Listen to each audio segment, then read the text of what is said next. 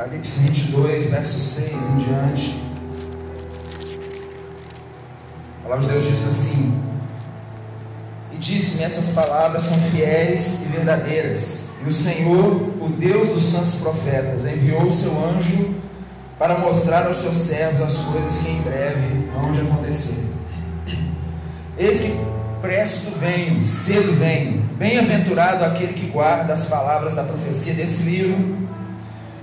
E eu, João, sou aquele que vi e ouvi essas coisas, e havendo-as ouvido e visto, prostrei-me aos pés do anjo que me mostrava para adorá-lo.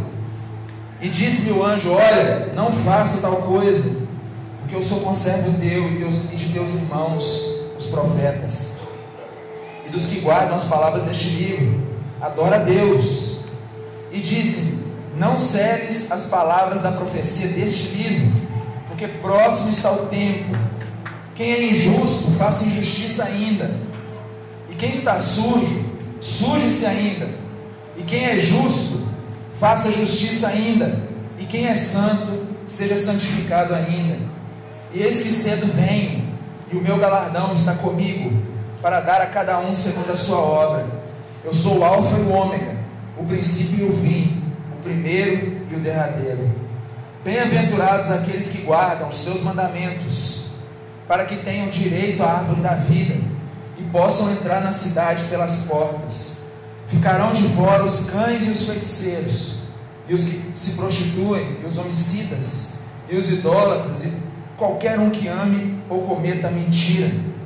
Eu, Jesus, enviei meu anjo para vos testificar essas coisas nas igrejas. Eu sou a raiz e a geração de Davi a resplandecente estrela da manhã. E o Espírito e a esposa dizem: Vem. E quem ouve, diga: Vem. E quem tem sede, venha. E quem quiser, tome de graça da água da vida. Porque eu testifico a todo aquele que ouvir as palavras da profecia desse livro, que se alguém lhe acrescentar alguma coisa, Deus fará vir sobre ele as pragas que estão escritas neste livro.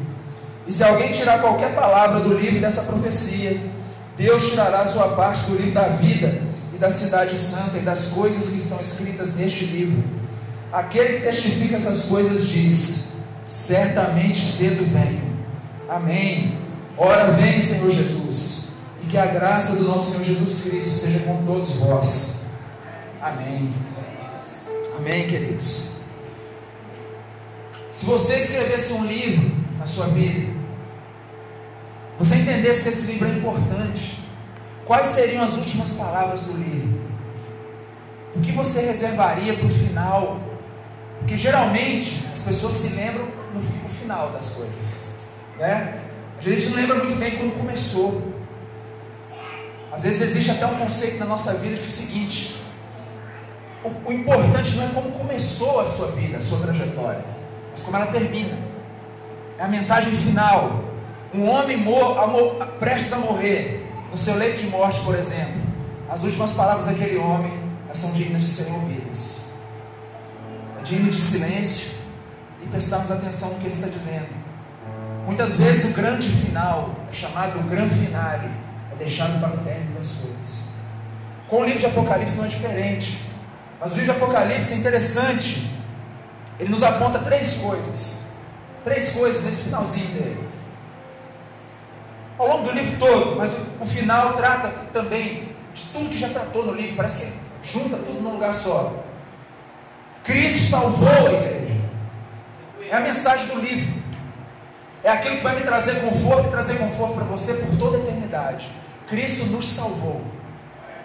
Existe algo já definido. Não é um futuro incerto. Ele salvou a igreja.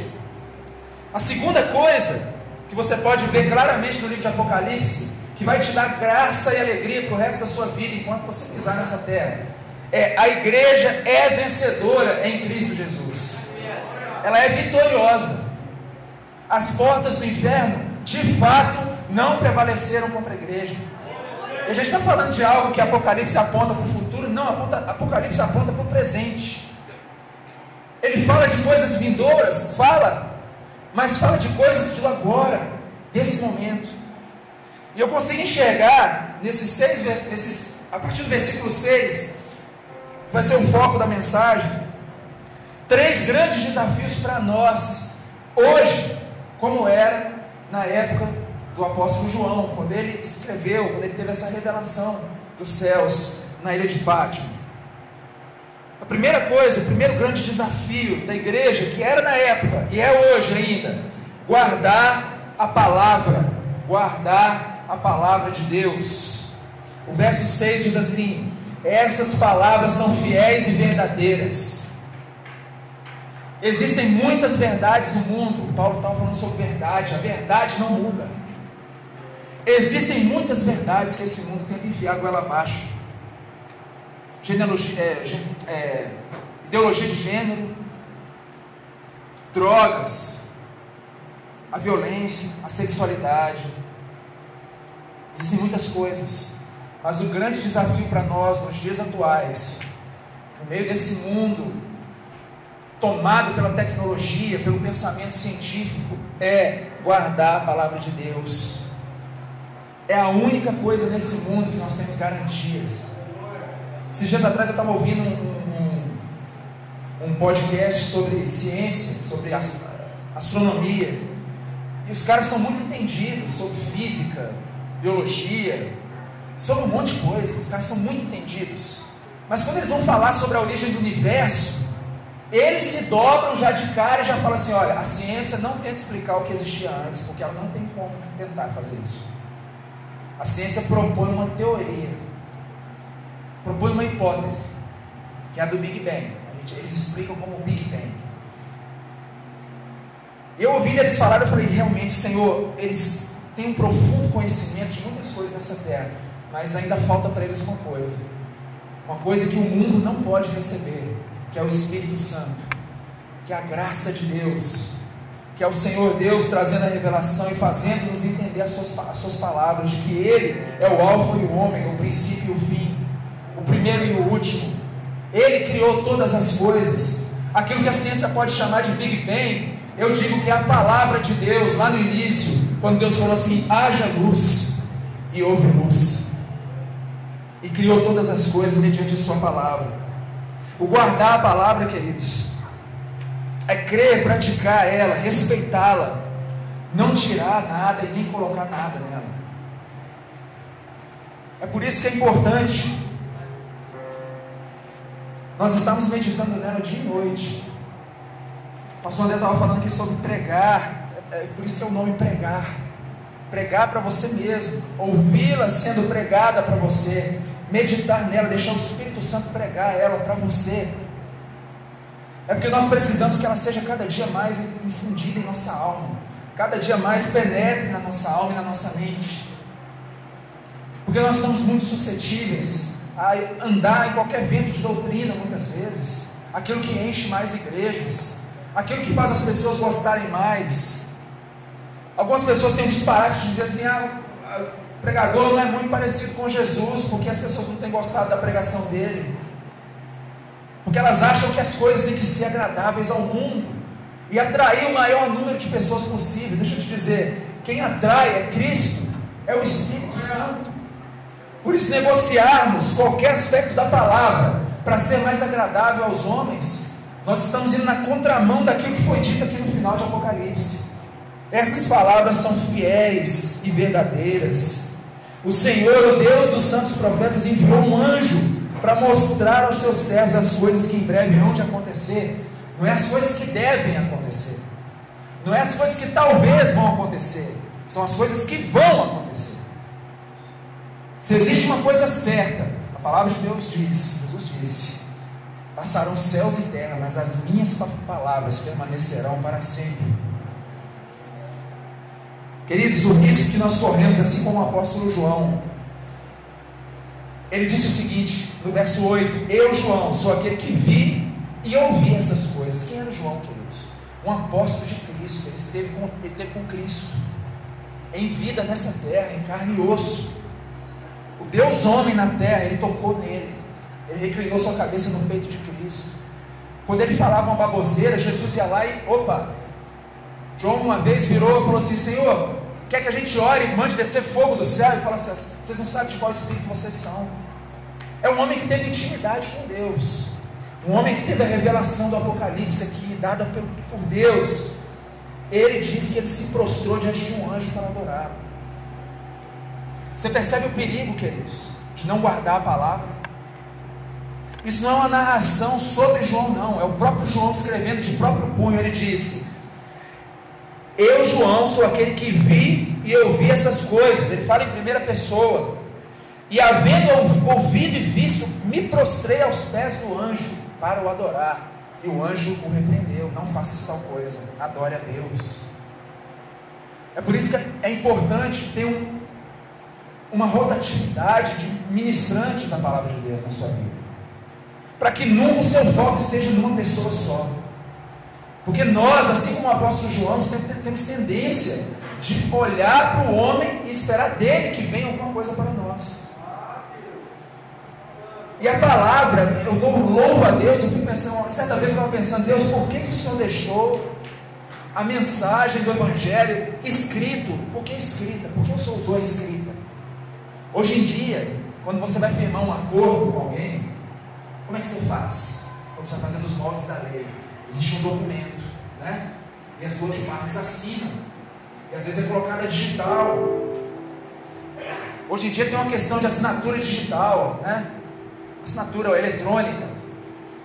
Sinceramente, é uma furada gigantesca.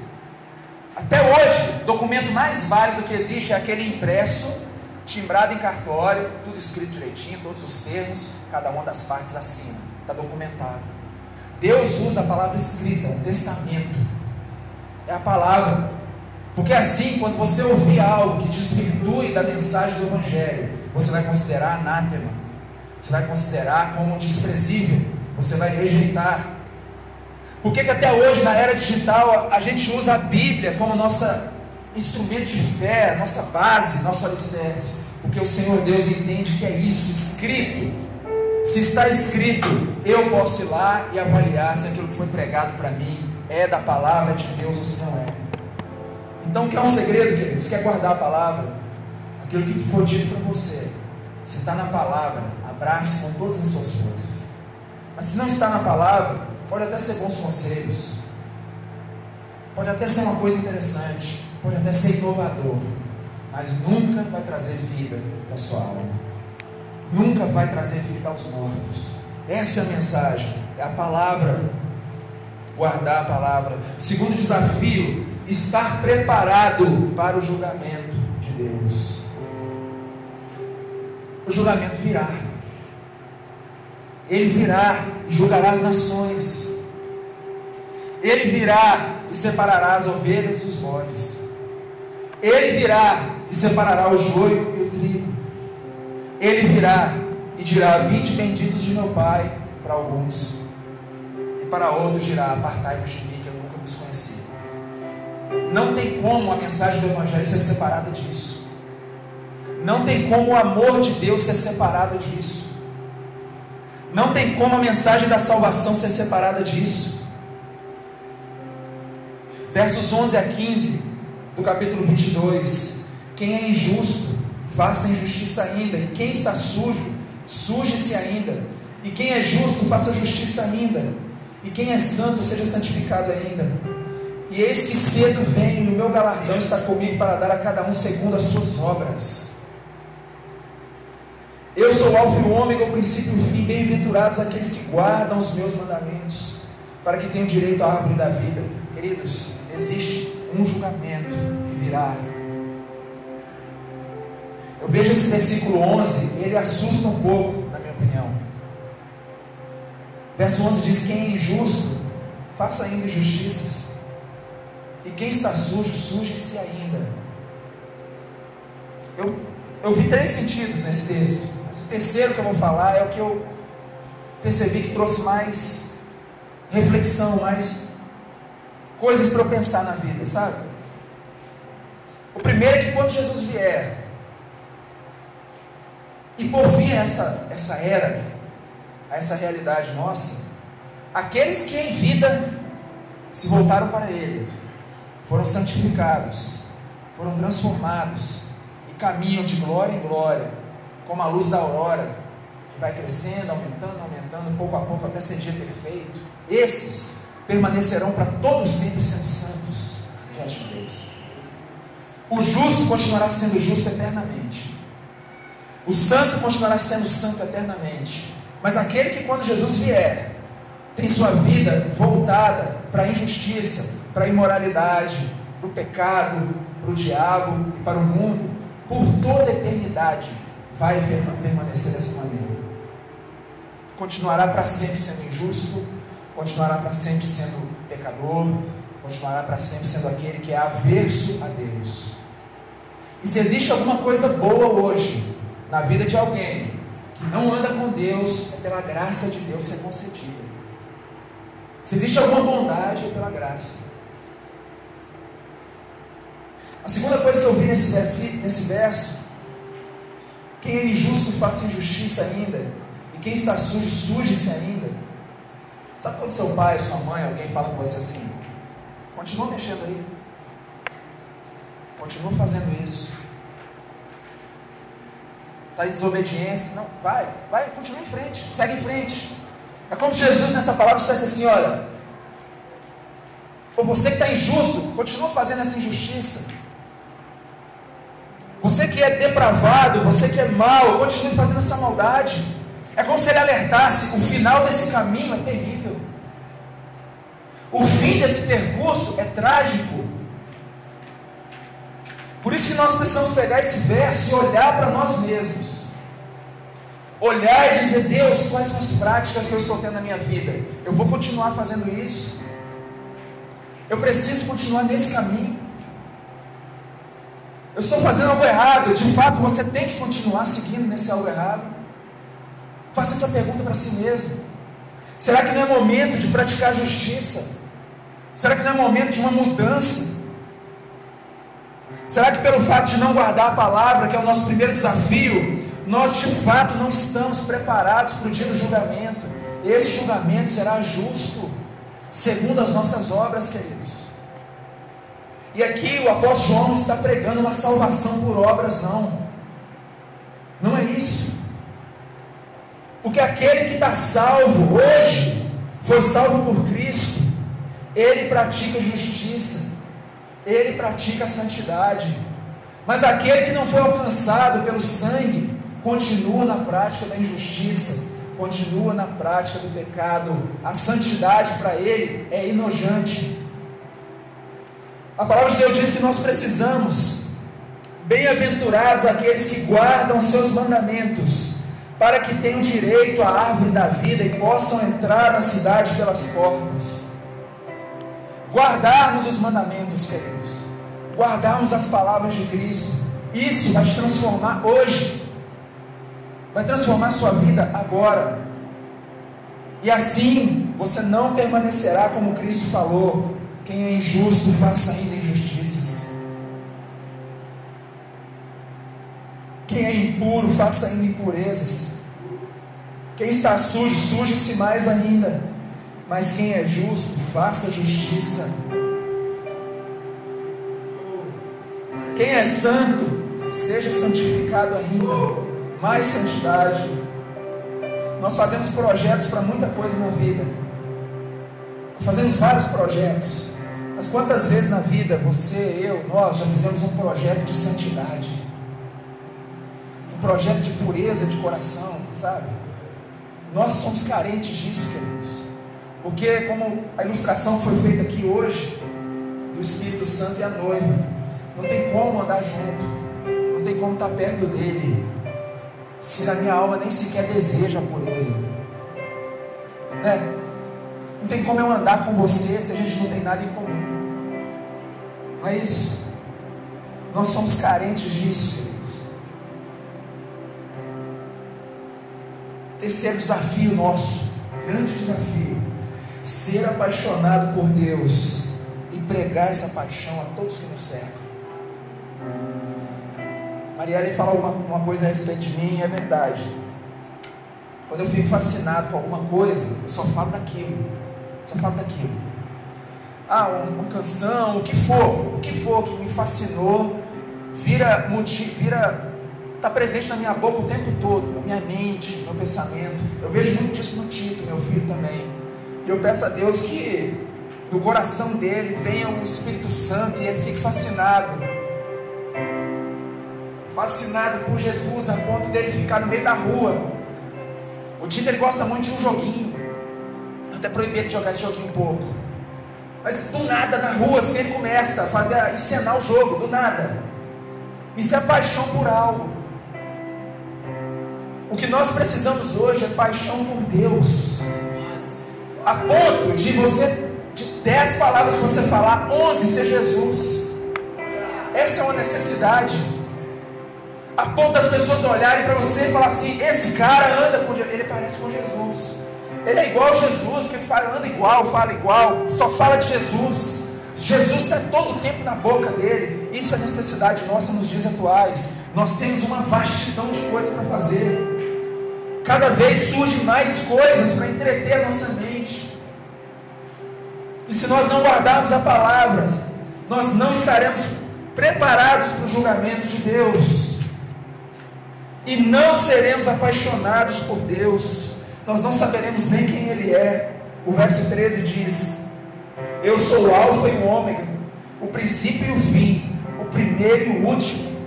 Bem-aventurados aqueles que guardam os meus mandamentos para que tenham direito à árvore da vida e possam entrar na cidade pelas portas. Quando você lê o livro de Apocalipse, você vê que a árvore da vida é Cristo. Ele é a fonte de vida. Nós temos que clamar a Deus nesses dias, para que Ele coloque dentro de nós o sentimento de noiva verdadeiramente. Nós ouvimos aqui hoje que a noiva anseia, anela, espera pelo grande dia de se encontrar com a noiva de fato nós ansiamos a vida de Cristo, amém?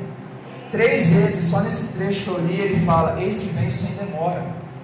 Eis que vem sem demora. Eis que vem sem demora. Isso deve ser motivo de ferver o nosso coração de ansiedade por esse dia. Ele vem sem demora. Mas já faz dois mil anos que foi dito isso, não é verdade?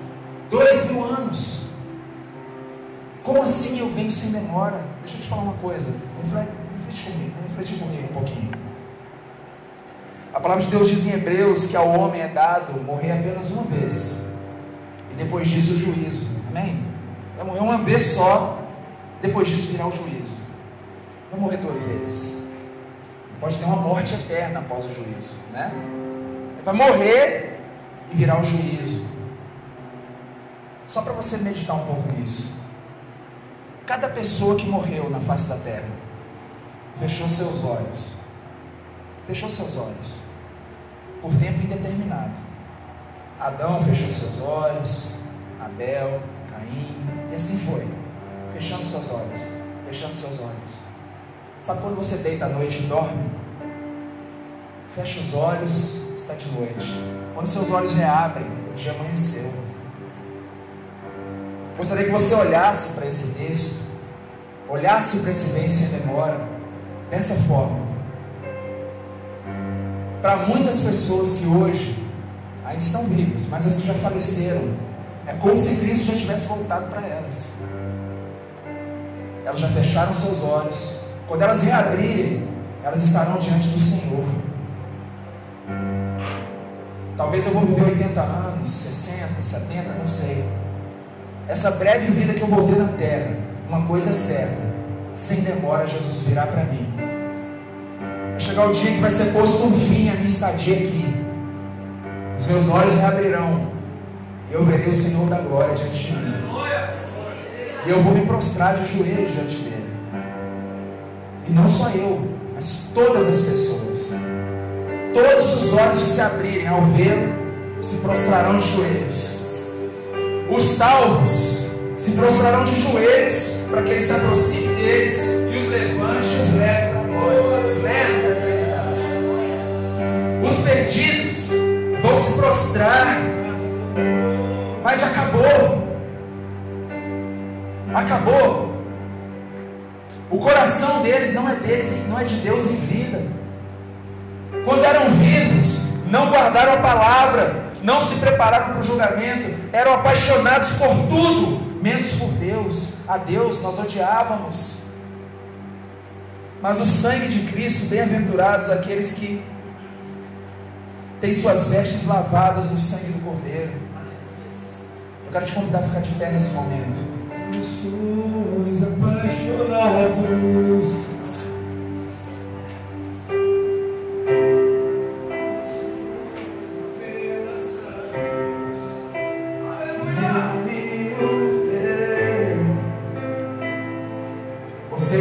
Nesse momento. Quando Deus me trouxe essa palavra no coração, meditando sobre esse texto, eu entendi que era uma palavra de exortação para a minha vida. Eu entendi que foi uma exortação para mim e continuará sendo todos os meus dias. Eu quero te dizer que essa exortação, se hoje ouvides a voz do Senhor, não endureçais o vosso coração. Endureça o vosso coração. Eu quero que se você se vê hoje nessa condição de injusto, nessa, nessa condição de impiedade, eu quero te convidar a olhar para Ele, olhar para Cristo nessa hora. E se você precisa que alguém olhe por você nesse momento, eu quero convidar você a vir aqui à frente. Os nossos pastores pastor Marcelo, Rogério, Edilson, os pastores da igreja, os líderes, os ministros, líderes da igreja, desce aqui à frente. Se você hoje se vê numa condição, eu preciso receber dessa presença de Deus, dessa transformação. Eu preciso ser transformado, preciso ser lavado pelo sangue. Quero te convidar a vir até aqui à frente, nos prostrarmos.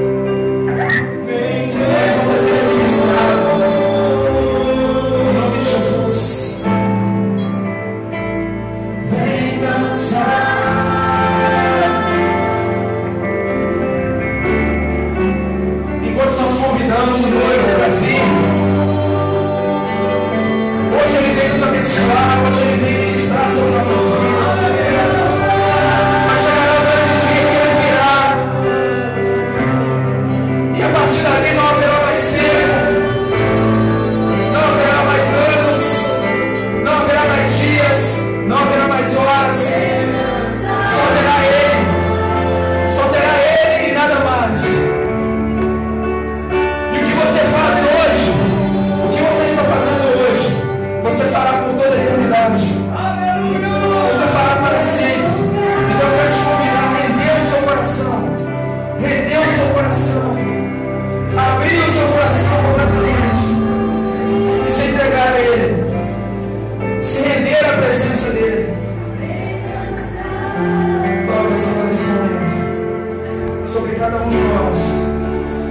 teu Espírito sobre nós.